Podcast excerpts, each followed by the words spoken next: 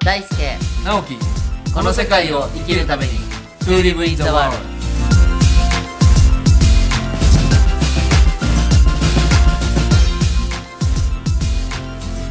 はい直樹さんこんにちはこんにちは。今日は僕からはい直樹さんに質問がございましてはい、なんでしょうか。あのですねタイミングっていうのをテーマに、今日直樹さんと話したいんですよ、なるほど。タイミングなんかこうわしはタイミングってパッて聞くと、うんタイミングと流れっていうのがあるんですよ、はいでわしはどっちかというと流れを読む人なんですよね、はいでわしのイメージでは流れっていうのはこうずっと連続しているものみたいな印象があってでタイミングってどっちかというとその瞬間瞬間のこうなんかはっというこう今だっていうようなこう点というかすごく大きいポイントみたいな感じがするので、ん私流れ派だからータイミングでちょっとこうどんな感じだろうなっていうのをちょっと直樹さんの意見聞いてみたいんですよね。あのー前々回にね、はい大ちゃんが減らすっていう話をしてくれた時も、まあ言おうかなと思ってもう時間食っちゃうから言わなかったんですけど、はい例えば僕も大ちゃんもこう好奇心旺盛だしね、はいいろんなことを問いかけていってこうやってみる派じゃないですか。やります。そうするとやっぱりいろんなことを興味持っていろんなことを同時にやったりして、やっぱりいろんなことを考えるからこう心とか思考が結構いっぱいになっちゃう時もあるでしょ。うん。でもいっぱいになっても絶対害されないスペースをね僕はいつも作ってるんですよ。え特にねやっぱ40過ぎぐらいからはい世代で言うと。はい。でそのスペース何かっていうとそのタイミングを測るスペースなんですよへで例えばねこう何か大ちゃんのさっきの流れじゃないけど、はい例えば僕だったら本を作る時にね、んこう著者との出会いがあって、はいあこれ本なんか一緒に仕事するタイミングかなって一瞬思うんですけど、そのスペースでねちょっと遊ばせるんですよねー遊ばせる。遊ばせるだからすぐに「よっしゃタイミング来た!」って思う気持ちをちょっととどめておお。そのねタイミングをちょっと泳がすんですよね。へえ。でその後にねこれはちょっと言葉でどう言っていいのか分かんないけどまあ誤解を恐れずに言うと、天から見てやって OK な仕事かどうかっていうのがねなんか無意識で判断するんですよね。ほこれはもう天、まあ、神様かなんか分かんないけど、天から見て要はみんなにとってこの仕事って喜んでくれるかなっていう言い方でもいいんですけど、う。うん。でそうやって考えるとおそこでそのスペースの中でね、OK サインがパッとつくとトントントンってタイミングがつながってってなるほど。一気に仕事に成立して実現する速度が速くなるんですけど、いやいやちょっと待てよっていうこう二の足を踏むような出来事が起きてくる時もあるんですよそのタイミングを泳がせてる時にです。泳がしてる時に。ほうほうほでその時はもう深入りしないで、あこれはちょっと今じゃないからねう。なるほど。まだそのその容量の中でたくさんいろんなものが寝かされてるんですけど、イメージとしては。なるほどで。あこのじゃあ A という案件が来た来ました、じゃあ A という案件もこれちょっと今じゃないなと。やりたいけれども今じゃないかな。今じゃないなるほど。だから意識から消さないけども、ちょっとそのスペースで泳がしとくんですよ。うん。例えば最近もね、はいまだちょっと名前言えない、まあ、大ちゃんもよく知ってる人ですよ。はい。 10年前に結構仲よくまあ仲悪く悪くなったわけじゃないんですけど、結構しょっちゅう会ってる時期があって、はいじゃあ一緒に本作りましょうって言ってたんだけど、タイミングじゃなかったんですよね。なるほど。でじゃあ自分の中でもう消えてたかっていうとそうじゃなくて、うん。これはもう後で気が付くんですけど泳いでたんですよね。なるほど。で10年前10年ぶりに去年実は春に再会して、えー、10年越しだ。もう10年ぶりに。はあ。本当にいいタイミングがそれこそ来て「ああ久しぶりです」ってお互いね。うん。で去年の秋にじゃあ仕事をしようか。うん。で実は2020年のまた秋なんですけど、もうじっくりちょっとやろうかっていう流れになってきて、今思えば、まあ、10年かかりましたけど、まあ、い今がベストタイミングなんですよね。うん、すごい。それってどう見極めるんですかね。それはねその泳がしてる間ってもう意識がそこにそんなしょっちゅう行かないから行かないうんでも消えてないのは分かるんでなするよ。ほど。忘れてはないけど、その感覚が自分の中にはある。はい、はあ。でこれはでも本当一言で言いにくいんだけどそれこそあのたまによく言ってますけど僕はテレビをもうろもう7年前にはい見るのを所有するのを手放したんですよね。うんでそうやって自分の時間を少しずつ増やしていってそれまで仲間と居酒屋行ってああだこうだ行ってたのもやめたりとかちょっとそういう時間を増やしていくと実はそのタイミングを測るスペースのなんか濃度が濃くなってくるっていうかね。なるほどでその中にやっぱりだからすぐタイミングが良くて、ポポンと仕事になることももちろんあるんで仕事だけを言えばね、そういうタイミングのものもあればさっき言ったみたいに10年間かかって泳いでるんだけどああ今ここだっていうで今ここだと思った時に、なんで今ここなのかなっていうのも考えるんですね、そうするとやっぱりね環境も整ってるんですよなるほどじゃあ今かなと思った時に目の前の出来事を見たら、はい環境とか人とかがバッチリハマってるって時は GO みたいこうな大ちゃんがいつも言ってみてみ言ってくれてるみたいに一人でやるわけじゃないから、その時にやっぱり協力する人があこの人もいるこの人もいる、あ本になったらこの人も手伝ってくれるなるかほもどっていうのがその彼その著者で言うとね、10年前を思いを返してみれば10年前に本作っても多分全然まだタイミングじゃなかったタイミングじゃなかった。うん逆に今が本当にいいタイミングだった、でそういうだから逆もあるんですよだから今がタイミングだと思って、もう天のセンサーもあんまり反応してないのに、無理やり動いちゃってやっとありますねあ、それは経験になるからいいんですけど、んうんでも実際反省点としてはあ今タイミングじゃなかったな、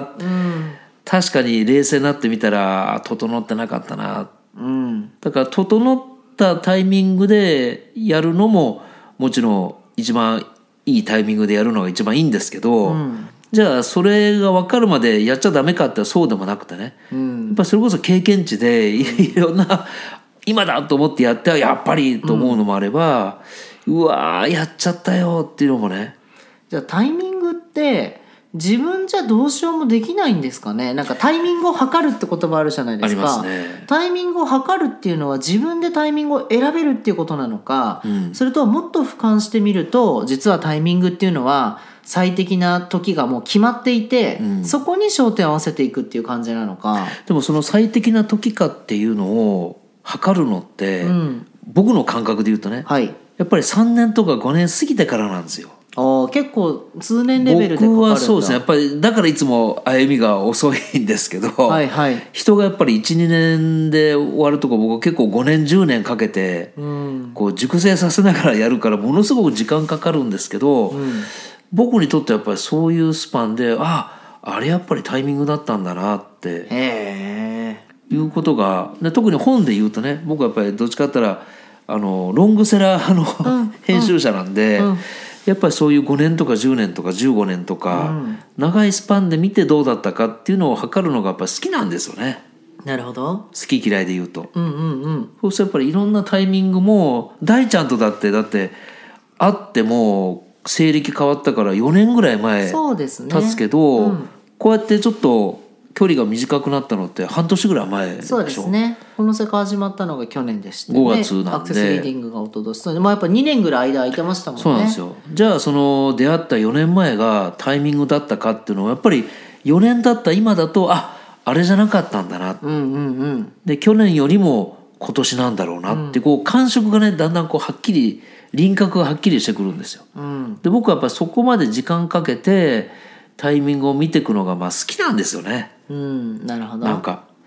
なんかだとしたら一個直樹さんの話聞いてやろうかなと思ったのは、過去タイミングを見計らっていて、は今まだやってないことって多分人ってそれぞれ何個かある気あるあがるとし思いてますてそれをなんかタイミングボックスみたいな書き出してみるといいかもしれないですそね。う僕のその心のスペースをそんなスペースなんてね、んイメージ遊びなんで、んいやそうじゃなくて今おっしゃったみたいに実際ボックスを作ってみて、そこに書いて入れといてねうん、今僕が言ったみたいにこう熟成させるとかそうですねたまにこう蓋開けて中を見てみるとかね、んなんかそういうのをやっていくうちになんか感覚的にそのスペースっていうのが遊べるかもしれないしなるほど